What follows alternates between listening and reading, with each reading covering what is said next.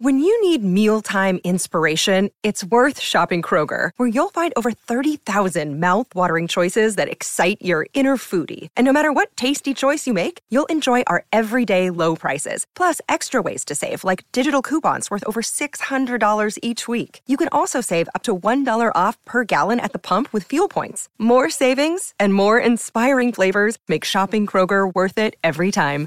Kroger, fresh for everyone. Fuel restrictions apply. El pozo de agua de Woodindean tal vez ostente el título del pozo excavado a mano más profundo del mundo, pero a primera vista no es más que un pequeño pozo cubierto que apenas llama la atención. Se encuentra cerca de Brighton y Hove, Inglaterra. A pesar de su discreta apariencia, es tan profundo como alto es el Empire State Building, 390 metros de profundidad en el suelo oscuro y húmedo. Oye, lanza una moneda y pide un deseo. Espera, no es un pozo de los deseos. Bueno, olvídalo.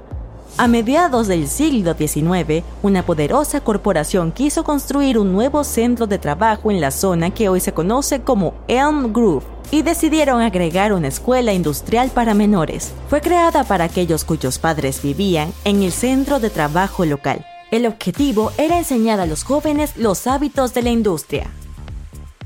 La corporación quería abastecer su nueva institución con agua, así que creó un pozo.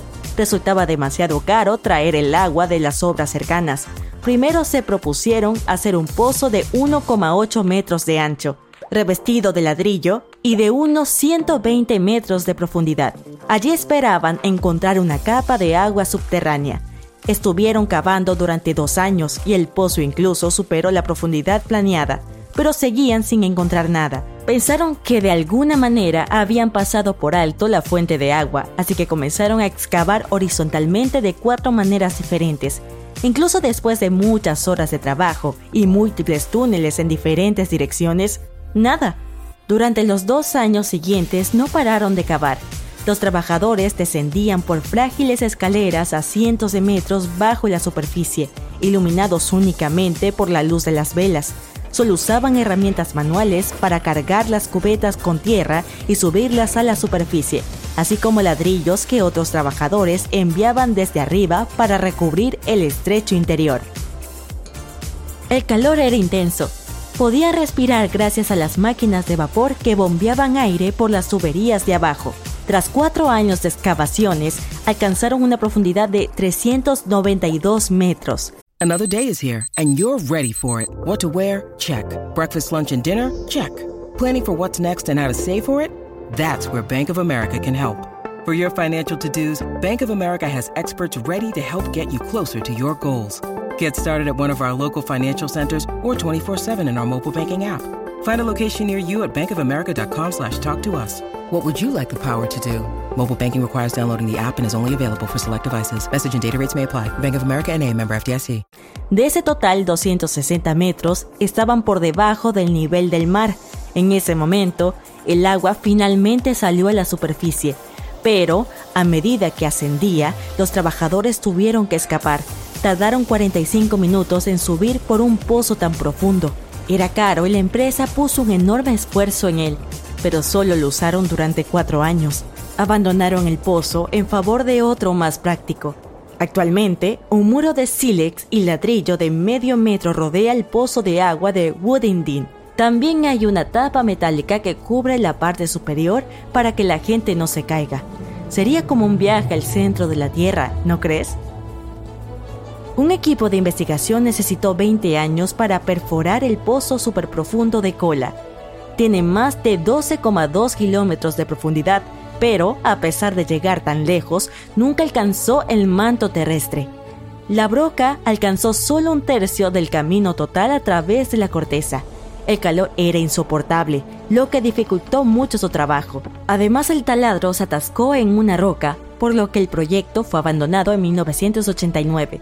La península de Kola se encuentra en las profundidades del Círculo Polar Ártico. Bosques, lagos, nieve y nieblas misteriosas convierten esta región en una escena de cuento de hadas. Pero en medio de un edificio en ruinas podrás ver una tapa pesada de metal oxidado. Está incrustada en el suelo de hormigón y asegurada por un anillo grueso y oxidado de tornillos metálicos. Ese es el punto artificial más profundo de nuestro planeta.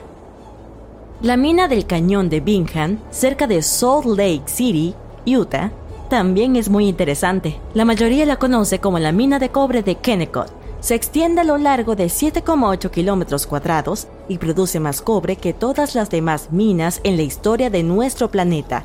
Fue inaugurada a principios del siglo XX y actualmente es propiedad de una gran multinacional. En 2010 incluso declararon que les gustaría seguir excavando y profundizarla otros 91 metros. Esta mina tiene muchos caminos. Si pudiéramos extenderlas en una gran carretera, podrías viajar desde Salt Lake City hasta Denver. Hubo un deslizamiento de tierra masivo en abril de 2013 en esta región, tan fuerte que incluso desató sus propios terremotos. Esta es la mina a cielo abierto más profunda del mundo, tan profunda que los astronautas pueden verla desde la órbita.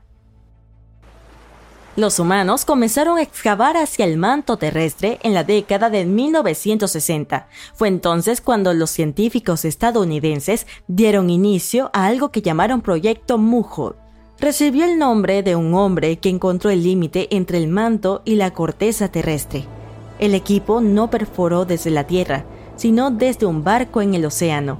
Lo cierto es que la corteza es más delgada en el fondo del océano, pero la parte difícil es que esto sucede en las zonas donde el océano es más profundo. ¿Quién lo diría? Los investigadores estaban perforando junto a la isla de Guadalupe, frente a la costa occidental de México. Existe una fosa de un tamaño y una historia impresionantes. Un hombre de una región de la India asolada por la sequía logró lo imposible, Cavó un pozo en solo 40 días. Su esposa no tenía permitido sacar agua de un pozo en el pueblo debido a la casta a la que pertenecían, por lo que el hombre decidió cavar un pozo sin ayuda y crear una fuente de agua tanto para su familia como para la comunidad. Nadie creía que fuera posible, pero tomó su pala y cavó día tras día antes y después de trabajar. 40 días después llegó al agua y demostró que a veces algunas personas son capaces de estirar sus límites mentales y físicos para lograr lo imposible.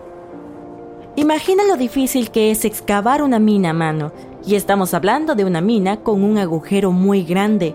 Los diamantes eran minados sin ningún tipo de maquinaria. Puedes encontrar un caso así en Sudáfrica, en la provincia de Kimberley.